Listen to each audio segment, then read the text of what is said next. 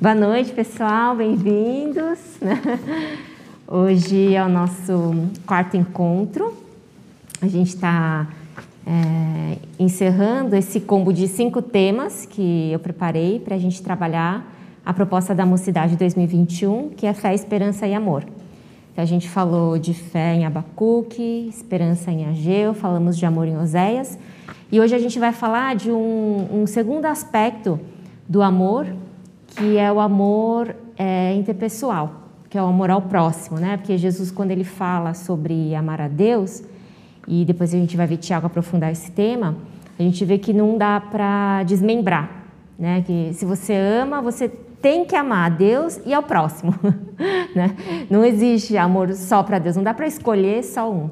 Então, como o tema era amor, então a gente precisa falar dessas duas facetas dele, né? O amor na relação com Deus e o amor na relação com o próximo. Daí eu escolhi o profeta Jonas, né? O livro de Jonas, para a gente falar e pensar sobre essa questão do amor ao próximo. Na próxima semana a gente vai fazer é, um fechamento e aí depois no, na semana seguinte a gente vai entrar então num outro conjunto de temas aí. Tá? Então vamos lá. É, Abra a sua Bíblia em Jonas, capítulo 3, versículo 10, né? O último versículo do capítulo 3, e aí eu vou avançar para o 4, tá? Eu vou ler. É, Tendo em vista o que eles fizeram e como abandonaram seus maus caminhos, Deus se arrependeu e não os destruiu como tinha ameaçado. Jonas, porém, ficou profundamente descontente com isso e enfureceu-se. Ele orou ao Senhor Senhor, não foi isso que eu disse quando ainda estava em casa? Foi por isso que me apressei em fugir para Tarsis. Eu sabia que tu és Deus misericordioso e compassivo, muito paciente, cheio de amor, que prometes castigar, mas depois te arrependes. Agora, Senhor, tira a minha vida, eu imploro, porque para mim é melhor morrer do que viver. Versículo 4: O Senhor lhe respondeu: Você tem alguma razão para essa fúria? Então, acho que a maioria de vocês deve conhecer, né? Estão familiarizados com a história de Jonas. Então, os primeiros dois capítulos, a gente vê Deus chamando, é, chamando e mandando, e enviando Jonas, né? Para Nínive, para ir pregar o juízo de Deus. Porque a Nínive estava é, corrompida. E toda aquela maldade tinha chegado ao Senhor. E é engraçado, né? Eu acho muito interessante, eu acho Jonas uma figuraça, né? Na Bíblia. Porque você não vê ele discutindo com Deus. Ah, não, você está louco, vou fazer o que em Nínive, né? Ele fala, tá bom, valeu, tchau, e pega o barco para o sentido oposto. né? Tipo, assim, e o normal que é de você ver até em outros é, é, profetas e tudo, é essa, tem essa discussão com Deus. A gente viu assim Abacuque, por exemplo, né? ele brigando com Deus, e aí, você não vai fazer nada e tal. E Jonas não. E daí então a gente vê Deus, sua imensa misericórdia, movendo o mar, os céus, o peixe, tudo, né? A natureza, a criação, movendo toda a criação para chamar o Jonas, né? E a gente já vê, né, que tinha que ser desse jeito mais dramático, que o Jonas era desse tipo, né, que falou, tá bom, valeu, tchau, e nem discutiu, mas simplesmente não foi. E aí então a gente vê um, um, um minuto, assim, um vislumbre de lucidez de Jonas, que ele diz é, na barriga do peixe, que parece que é um arrependimento que acontece ali. E, e aí o peixe cospe ele para fora, né? Tipo assim. e, e aí então ele pega o, o barco em direção a Nínive e vai. E aí no capítulo 3, então a gente vê o Jonas pregando e foi aquela pregação assim, bem sem vergonha, né? Porque fala que ele percorreu a cidade assim, rapidão, sabe? Tipo. é, ó, tá, Deus vai vir juiz, tá, tá, tá, tchau, valeu, né? Ele é bem assim. E aí acontece um avivamento, né? um quebrantamento. Que o avivamento é fruto de um quebrantamento. Que até os animais, né? O rei manda até os animais é, jejuarem, digamos assim. Então é um, uma comoção, um entendimento, né, uma obra de Deus mesmo que acontece ali. E aí então entra nesse versículo que a gente leu 10 e o início do 4, que o Jonas fica pé da vida. E, e essa pergunta que Deus faz para Jonas, é, que a gente leu no versículo 4, né? Você tem alguma razão para essa fúria? Você vai ver Deus repetir essa pergunta no versículo 9. Deus faz duas vezes essa pergunta para Jonas. Então, duas vezes Jonas fica louco da vida. Então, a primeira é essa, quando ele vê que o povo se arrepende e que Deus vai perdoar. E a segunda é o episódio da lagarta, né? Da planta que deu sombra e depois a lagarta veio comer. Aí ele fica ah, louco da vida, quer morrer de novo. E aí Deus fala para ele: Você tem alguma razão para essa fúria? Então, é uma pergunta retórica de Deus. A resposta a gente já sabe. Não, ele não tem razão para estar furioso. Mas o que a gente pode procurar aqui é, perceber, entender é mas por que, que ele está tão furioso? Né? E essa é, na verdade, a pergunta que Deus está fazendo para ele, não é, é? E aí a gente vê que aqui no capítulo 4, Don, é, o Jonas, ele estava furioso, irado com Deus, por quê? É, Jonas queria que Nínive fosse destruída, mas Nínive foi salva, né? Isso quer dizer o quê? Revela o quê do caráter de Deus? Que Deus é bom, que Deus é misericordioso. Então, Jonas, no, na verdade, no fundo, ele está bravo porque Deus é bom. Porque Deus foi bom com Nínive. Entendeu? E, e, o Jonas sabia disso. Então, o, o problema de Jonas em relação a Nínive revelava um problema que ele tinha na sua relação com Deus. E essa é a grande sacada do cristianismo, essa é a grande sacada do maior mandamento, né? É, quando o Tiago fala que é, você fala que ama Deus, mas não ama o seu próximo, ou quando o João fala isso também, né? É, você está viajando, porque não dá. Se você ama Deus, você tem que amar o próximo. Então, se a gente for pensar o efeito contrário, a minha relação com o próximo pode revelar muito da minha relação com Deus. Então, se você for pensar em algumas relações que são muito difíceis para você, pessoas que é muito difícil você aceitar, pessoas que você não consegue perdoar, pessoas que você tem muita raiva, sei lá, entendeu? Ou pessoas que você idolatra demais. Tudo isso pode estar tá revelando, indicando que existe algum aspecto disfuncional aí na sua relação com Deus. Ou essa, na, na, nessa relação demasiadamente idólatra ou dependente com uma pessoa, pode revelar que você está em falta a nossa relação com Deus. Você não está recebendo de Deus tudo que você tinha que receber e aí você está buscando isso em outra pessoa. Né? E, por outro lado, quando você tem uma relação muito complicada, de raiva, de não conseguir perdoar, de, né, que é o caso de Jonas aqui, então você está se achando. Né? a sua relação com Deus também está problemática, porque você não, não entendeu. Você está achando que é a última bolacha do pacote, né? você está achando que é, você está fazendo um favor para Deus de ser servo dele, de, sei lá, crer nele, porque se você entendesse a sua condição de é, miséria, a gente falou um pouco disso na semana passada a gente se identificar com a prostituta, com a Gomer, né? A gente quer se identificar com o profeta. Ai, nossa, eu estou fazendo tanto para Deus, né? Toda hora estou lá sendo fiel. E esse povo, né, da igreja, não sei o quê, que não colabora, né? Não, a gente aqui, ali, é como a prostituta, é quem está sendo, né? vez após vez, chamado, tocado, atraído, alcançado, porque a gente é miserável mesmo. Né? A gente se desvia, a gente não é fiel. Então, é, as nossas relações com o próximo, elas podem estar apontando aí algo que precisa ser trabalhado na minha relação com Deus. Né? Então, é, quando Jesus nos fala amar a Deus e amar ao próximo, segundo o semelhante amar ao próximo, e, e, na grande maioria dos, dos, discursos de Jesus ali nos evangelhos que a gente nota, nos encontros que ele teve, nos ensinamentos dele, né? Não sei se a sua Bíblia é aquela, nem sei se ainda tem dessa, aquela Bíblia que as palavras de Jesus aparecem em vermelho. Você já viu essa Bíblia? né?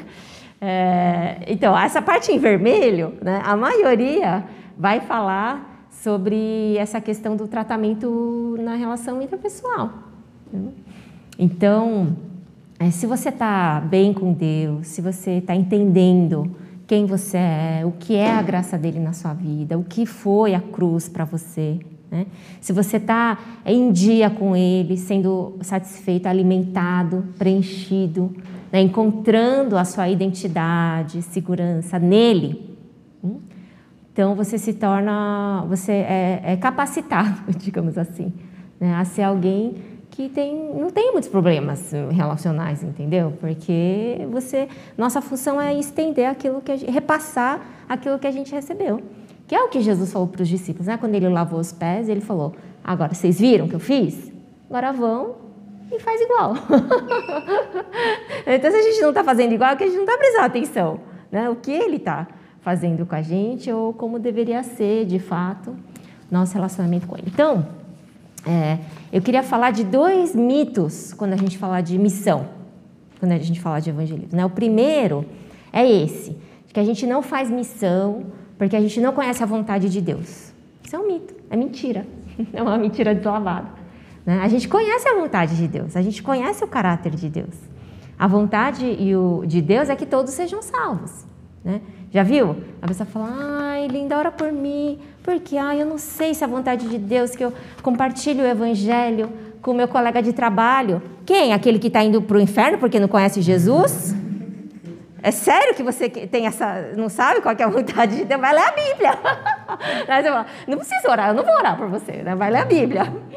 A hora que você ler a Bíblia, você vai saber que é a vontade de Deus que você vá e fale de Jesus. Então, assim, a gente é muito cara de pau, na verdade, né? A gente é, samba bem, né? A gente se esquiva para lá e para cá.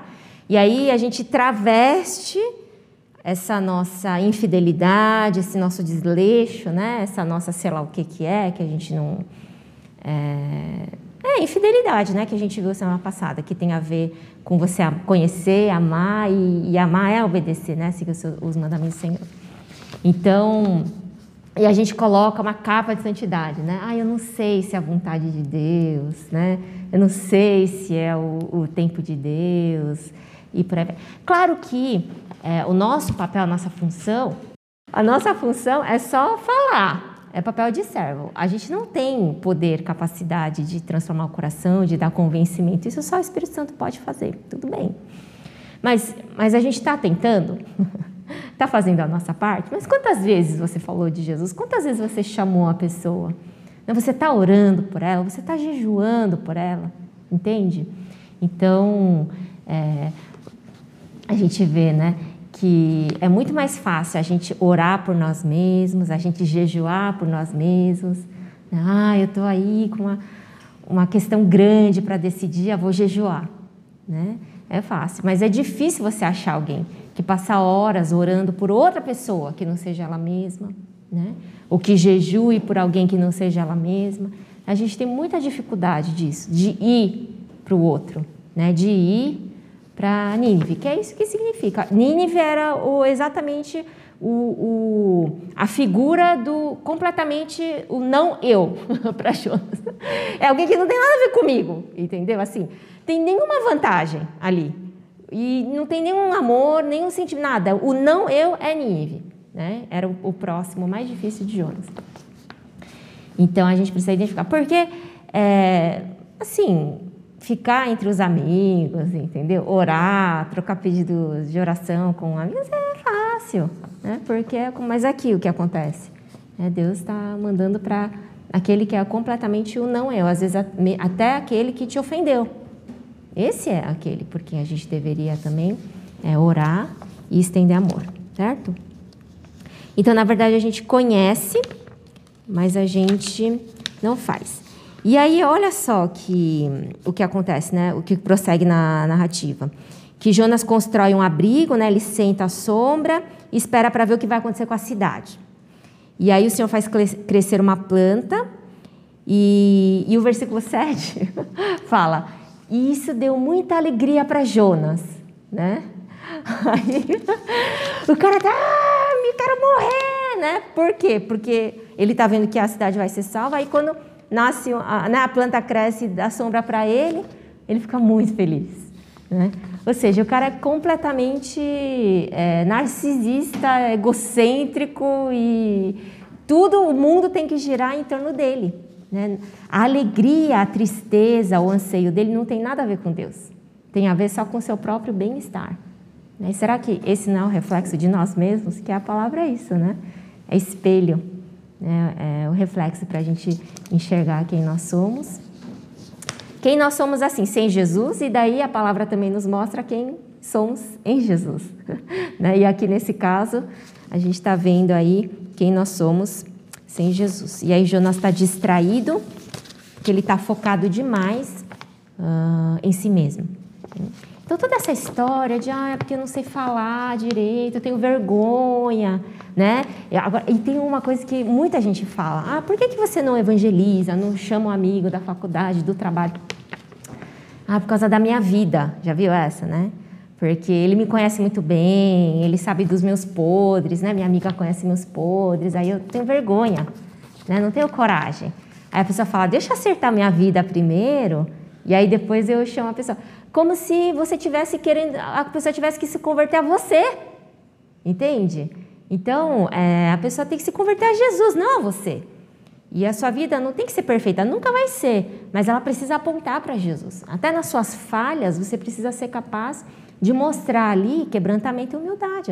Eu, eu errei, mas você é uma pessoa que pede desculpas, né, que estende primeiro, que divide primeiro, porque se você é, isso tem a ver com estender o que Jesus te deu. Não de ser um super santo, um super. Entende? Então, não cola, né? Essa desculpa. Então, veja, Jonas se enfurece com a salvação de toda uma nação, porque ela não lhe interessa, e se alegra com uma sombrinha sobre sua própria cabeça, pois lhe alivia do calor. Aí, então segue, Deus é muito paciente, né? Gente do céu. Aí Deus manda a lagarta.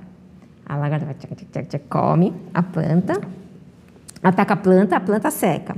E aí Deus traz um vento quente. Que o interesse de Deus e a ação de Deus não só é por Nínive, o amor de Deus, mas por Jonas. Então toda essa essa pedagogia aqui, sabe? É Exatamente, né? Então, é, aí quando bate o sol na cabeça, ele se irrita, fala que quer morrer de novo, né? E por aí vai. E aí de novo Deus vai falar: Você tem alguma razão para estar tão furioso por causa da planta? Você tem pena dessa planta, embora não a tenha podado, nem a tenha feito crescer. Versículo 10. Mas o Jonas não estava furioso com a planta, não tem nada a ver com a planta, tem a ver só com ele mesmo, igual Nínive. Não tem a ver com Nínive ser salva. Tem a ver com a justiça dele não ser, a justiça própria de Jonas não ser cumprida. Entende? Então, essa revelação aí de quem a gente é e, e essa exposição né, da, da condição da nossa relação com o Senhor, a partir da condição das nossas relações com o próximo, é um princípio extremamente importante. Tá? E parece que Deus ele ajeitou as coisas desse jeito, né, justamente por causa disso, do interesse dele por cada um de nós. Né? Ele podia se satisfazer com a gente viver um, um cristianismo, é, ainda que fragmentado, mas, pô, eu estou indo no culto, estou dando meu dízimo, eu faço minha devocional todo dia, e Deus fica satisfeito. Entende? Não é porque ele está recebendo o que ele tem que receber, digamos assim. Só que aquilo não é uma transformação de vida, de caráter, não é um dia a dia cheio da sua presença. Né? E, a gente, e aquilo não é limitante para a gente desfrutar dos, do, do, dos efeitos da vida abundante da cruz. Então Deus vai empurrando a gente para o próximo. vai empurrando. Né? Eu falo, quando eu era jovem, quer dizer, eu ainda, ainda sou, né, obviamente, mas quando era mais, antes de, de casar, quando o pessoal perguntava, ah, é que dom que você tem? Né? Sabe o que eu fazia? Eu sempre falava, ah, paciência. Né? É, eu sou uma pessoa super paciente. E eu era mesmo. Né? E aí eu casei. E daí, e aí eu descobri que eu não, não era tão paciente assim, né? E aí veio, vieram, veio o filho, a filha. E aí, não, e eu não posso reclamar dos meus filhos, gente. Mas veio e aí eu vi, nossa, eu realmente não sou paciente. Aí veio a segunda, teimosa. Nossa, não. Aí veio o menino. né? Aí hoje, assim, o meu clamor ao Senhor é que me dê um pouco só de paciência no dia, né? então, assim, é na relação com o próximo que a gente vê, é a real, entendeu? Ah, você se acha muito santo, mas é na relação com o próximo. Ah, você se acha muito misericordioso? Pois é, então toma uma punhalada nas costas, seja traído para você ver. E, é, e aí essa relação com o próximo vai revelando que a gente não é tudo. Então, é, esse é uma questão de vida. Né? Vida ou morte, mas no nosso caso, vida. É essa, essa relação com o próximo. Que começa na igreja, né? As relações mais difíceis geralmente são dentro da igreja, na família, né? e depois para fora.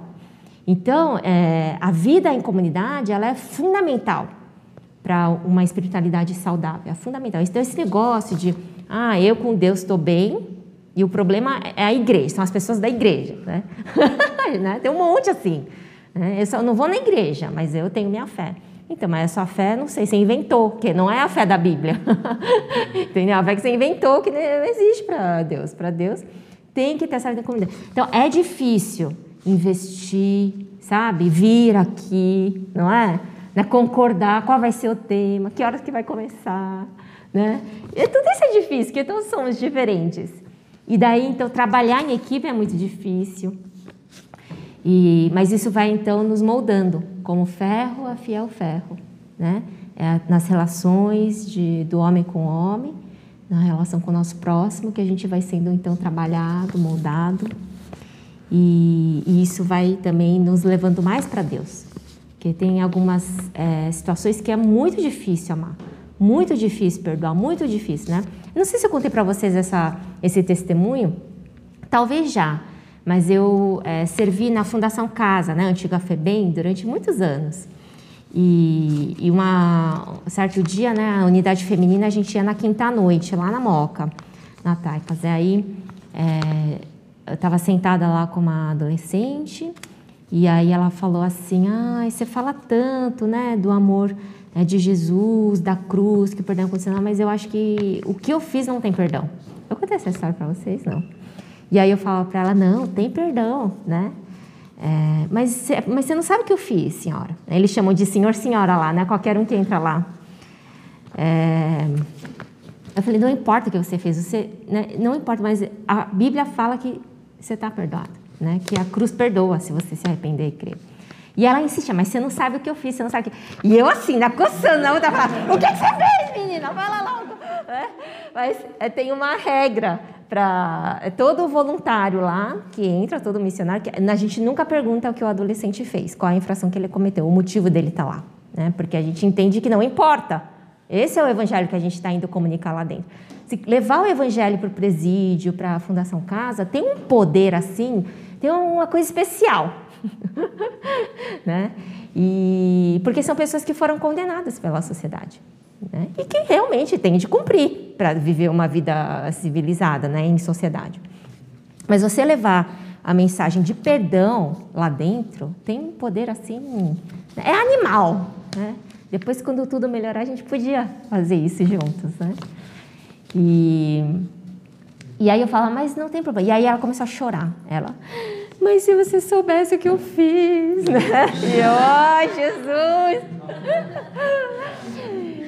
E aí ela falou, não, Jesus não pode, não vai me perdoar. Aí ela falou, porque eu matei uma pessoa. Ela tinha matado. E eu matei sem nenhum motivo. Eu matei porque ela olhou feio para mim. E eu fiquei com raiva e fui lá e matei. Né?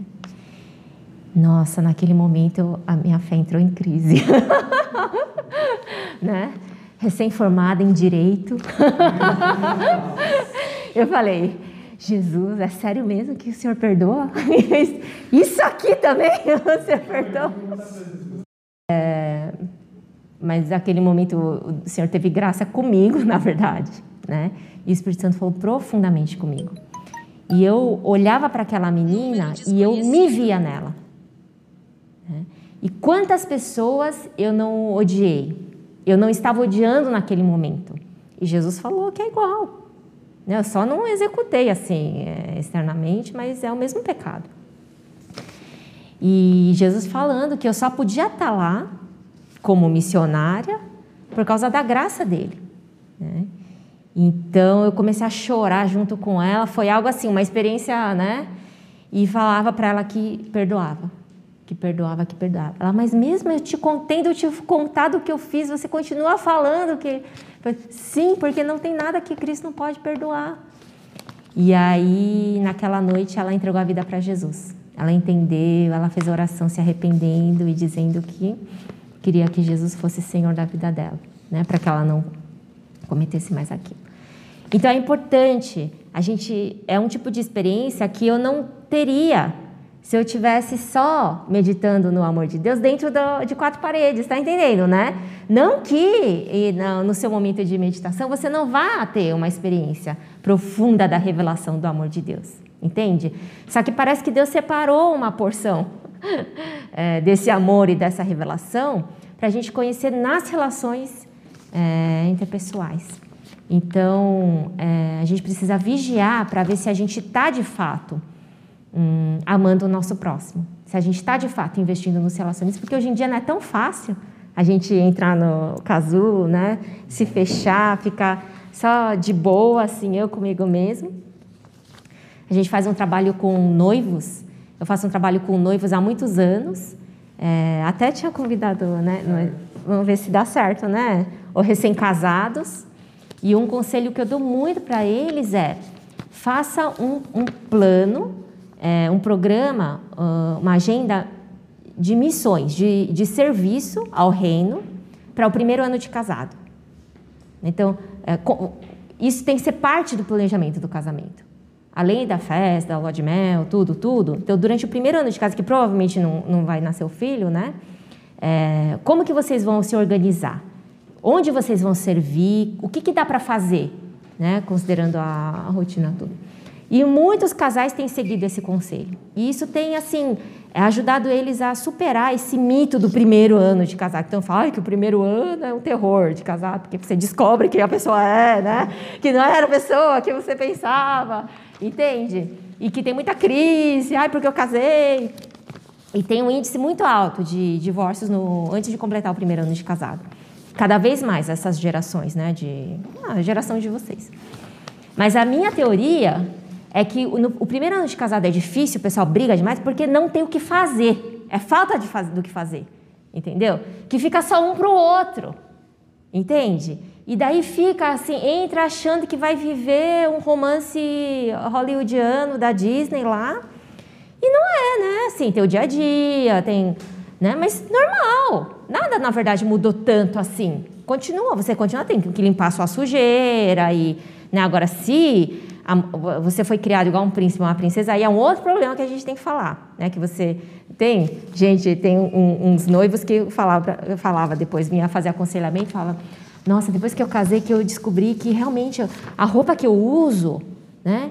Para ela voltar limpa no meu armário, tem um processo pelo qual ela passa. Porque ele foi criado assim, entendeu? Um monte de empregada, não sei o quê. Então, o ser tirava a roupa suja, largava lá no chão, nem sabia o que acontecia. E aí a esposa tratou de ensinar ele.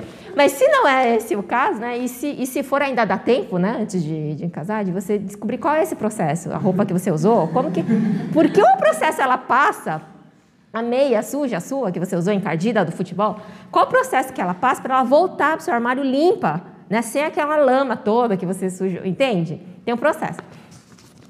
E, e no primeiro ano eu acho que é isso, né? falta do que fazer. E daí começa as picuinhas. Então, quando o casal está focado e concentrado em fazer o tempo remir, né? e especialmente em relação ao reino, porque o casamento é isso, ele tem um propósito missionário. Foi Deus que criou. Né? O, o, o objetivo final do casamento é manifestar a glória de Deus. Então, quando o casal, é, já no início do casamento, começa a trabalhar nesse sentido, aí você vê que os conflitos são muito menores, muito menores. E eu acompanhei casais que é, foi tão bom isso, sabe? Eles saíam do trabalho, cada um saía do seu trabalho, tarde, se encontrava lá no campo, na missão, né? Seja no, lá na Cracolândia, lá na Missão Sal, em Santo André. Então, cada um ia correndo depois do seu trabalho, se encontrava lá e aí fazia o, o serviço no meio da semana. E depois voltava junto para casa e falava que era muito bom a presença de Deus e falar sobre aquelas crianças que eles encontraram, orar junto por elas, entendeu? Não ficava mais naquela briga de, ah, por que, que você aperta a pasta de dente no fundo, no meio? Por que, que você coloca o rolo do papel higiênico virado para cá, para lá, né? Sei lá, por que, que você abre a janela ou fecha, acende a luz, abre a porta? Não tinha mais, porque as preocupações eram, entende? Porque eles estavam envolvidos com o próximo, com o reino, né? com o próximo além de si mesmo. Então, e, daqui, e daqueles que interessavam, né? E que eram confortáveis aí para si. E aí eu acompanhei casais que nesse processo engravidaram, né? E dois casais especificamente que estavam servindo lá no reforço escolar da Missão Sal em Santo André, pegava o trem mesmo, né? E chegava em casa às 11 da noite. E depois que engravidou, continuou indo, né? E continuou indo até seis, sete meses, com barrigão. E aí aquilo lá era um encorajamento para os jovens. Né? Que daí os jovens, os mais novos da faculdade, falavam assim: Nossa, quando eu chegava terça-noite, que eu dava uma preguiça de ir né, para dar aula de reforço, eu pensava naquela irmã que estava indo com barrigão de trem. Eu falava: Toma vergonha na cara, né? Você fez nada o dia inteiro, ficou no Netflix, ficou jogando Brawl Stars, né? Não tinha Brawl Stars na época, mas sei lá, ficou. Então vai, e ia, né? O encorajamento. Então, é, isso da gente olhar para além de nós mesmos, todo mundo concorda na teoria, mas precisa organizar a agenda e precisa praticar. Né? E isso vai nos ajudar aí nesse processo de conhecer, é, entender melhor e viver o amor de Deus. E o segundo mito, então, o primeiro é da gente, o primeiro mito sobre missões, ah, a gente não sabe se é a vontade de Deus, a gente já sabe que é a vontade de Deus. O que, o que é que não é a vontade de Deus? Né? Ah, não sei se é para ir para NIT. Não, é, é, Não tem onde não é, é para ir. Agora, o segundo mito é, ai, é aquela coisa da motivação, que não tem uma revelação especial, né? E que está esperando ter convicção. Aí tem gente que fala assim, ah, linda, mas aí se eu for e evangelizar, ou se eu servir né, na igreja, na IBD das crianças, né, Judite Janete, né, servir se eu for é, servir em missões ou o que quer que seja, ou se eu for evangelizar, mas eu não tiver motiv é, é, com vontade, não vai ser uma coisa assim artificial, externa. Meu filho, mas nem que seja assim para começar. Porque se depender de fluir de dentro de você, Jesus já voltou faz tempo e você ainda não foi, entendeu? Né? Que é o, é que Jonas. Entende? Ele falou, tá, valeu, tchau, e não foi. A gente é isso. Né? Então, nem que seja forçado, digamos assim, vai, vai, porque você sabe que é a vontade do Senhor. Essa é a postura do servo. Ai, eu não sei se hoje eu estou com vontade. Mas não é se você está com vontade ou não. Ai, mas então Deus não se importa com como eu me sinto? Não, ele se importa. Só que você se importa demais. e você está se perdendo porque você se importa demais. Porque o que você sente se tornou seu Deus. Né? Então, às vezes, tem que ser assim mesmo. Não, não está afim, mas vai. Já pensou? Se eu for esperar meus filhos escovarem o dente quando tem vontade, acabou, não tem mais dente. Né? Antes dos 10 anos não tem mais dente. Então, vai escovar o dente, querendo ou não querendo. Ai, mas aí você vai obrigar, vai forçar. Vou forçar, eu vou, porque eu estou pensando na saúde deles. Entende? Então, a gente é assim. Aquele que fala, ah, eu vou quando eu me sentir preparado. Então, você está achando que você sabe. Entende? Que você tem condição, que você está todo maduro, já estou todo pronto, já você já é Deus da sua vida. Então você decide, ah, agora eu estou pronto, eu vou. Não estou pronto, eu não vou. Não, você é servo. Se Deus está falando, vai, é vai. Ah, eu não sei se eu estou pronto. Tudo bem. Deus também, se você não está pronto, Deus sabe que você não está pronto. Mesmo assim, Ele está falando para você ir, então vai. Entende? Essa tem de ser a nossa postura.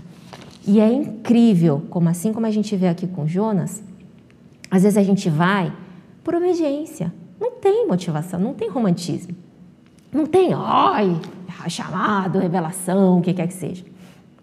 Eu vou porque eu conheci Deus, eu quero ser fiel, eu quero amá-lo e amar implica em obedecer. Eu vou. E quando eu vou, ali eu encontro no outro o reflexo de mim mesmo aquele que precisa né, da graça de Deus. E aí, como Jonas, eu descubro que eu era também. Eu sou alvo da, da missão de Deus. Né? E aí, o, o, esse aspecto é, do amor e da revelação de Deus chega para mim, pela graça dele. Hum? Então, é, precisa organizar a agenda aí. Tá? Então, essa semana, o desafio que eu queria deixar é justamente esse de você compartilhar o evangelho com uma pessoa que não conhece, né? É, esteja orando por, essa, por esse momento né, do compartilhar e, e, e fale de Jesus para ela. Tá? E, a, e agora é bom né, esse desafio, porque antes né, a gente também se safava. Porque falava, ah, tem que evangelizar uma pessoa. E aí, o nosso evangelismo era, ah, vamos para a igreja comigo no domingo? Que daí você joga nas costas do pastor, né? Do pregador. Tipo, deixa que o pregador só tem o que trazer a pessoa. Como não vai ter culto domingo? Presencial, né? Não tem para onde levar, digamos assim.